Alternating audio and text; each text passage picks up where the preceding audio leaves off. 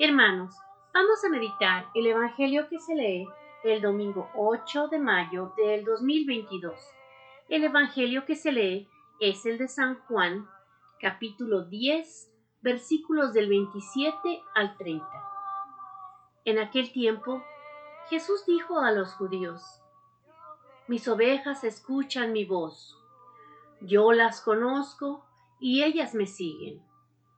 Yo les doy la vida eterna y no perecerán jamás. Nadie las arrebatará de mi mano. Me las ha dado mi Padre. Y Él es superior a todos. Y nadie puede arrebatarlas de la mano del Padre.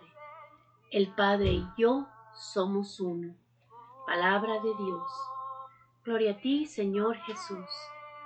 Hermanos, en este Evangelio Jesús nos está diciendo que Él y Dios es el mismo.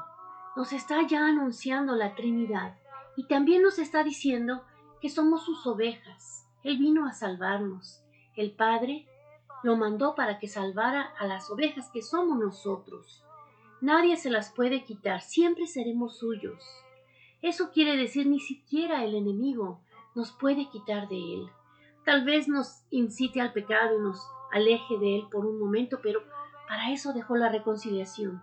Para eso él nombró a los sacerdotes y los hizo que fueran a hablar del Evangelio, instituyó la Eucaristía, instituyó la confesión para limpiarnos, poder ir, tomar el cuerpo de Cristo y seguir con Él, para que seamos siempre sus ovejas.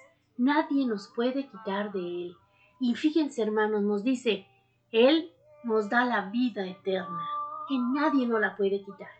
Así es, así que sigamos de la mano del Señor, siguiendo sus enseñanzas, tratando de leer la palabra, de ir a misa, de comulgar, sobre todo de confesarnos, hermanos, antes de comulgar, para que sea en verdad un acto sublime, un acto del cual Él nos dejó, coman y beban de este pan, que es mi cuerpo y mi sangre. Hagan esto en conmemoración mía. Así nos dice el sacerdote en la misa. Y tenemos que estar preparados, limpios, lo más limpios posibles, como estaban los apóstoles, lo más limpios posibles, para que el Señor entre a nosotros y se quede en nosotros y seamos sus ovejas eternamente y tengamos la vida eterna. El Santo Papa dice, estas palabras nos ayudan a comprender que nadie puede decirse seguidor de Jesús si no escucha su voz.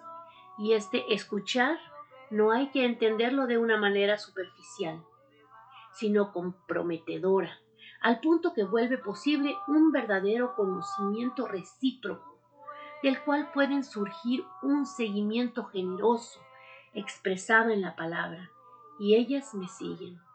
Se trata de un escuchar no solamente con el oído, sino una escucha del corazón. Hermanos, vamos de la mano del Señor, ya lo dice el Santo Papa, somos sus ovejas, lo escuchamos, le seguimos, lo amamos y lo dejamos en nuestro corazón y en nuestra vida. Señor Jesús, este día nos ponemos entre tus manos, como esas ovejas que has escogido, que te ha dado tu Padre Cuida pues, Señor, de nosotros, de nuestras almas, de nuestros corazones. Ponemos en tus santas manos a nuestra familia, a nuestros hijos, a nuestros esposos o esposas, Señor, a nuestros padres, a cualquier enfermedad que tengamos, cualquier necesidad que tengamos, Señor. Tú, Señor, cúbrela, Señor, y danos la vida eterna, Señor. Todo esto te lo pedimos en el nombre que está sobre todo nombre, que es el tuyo. Amén.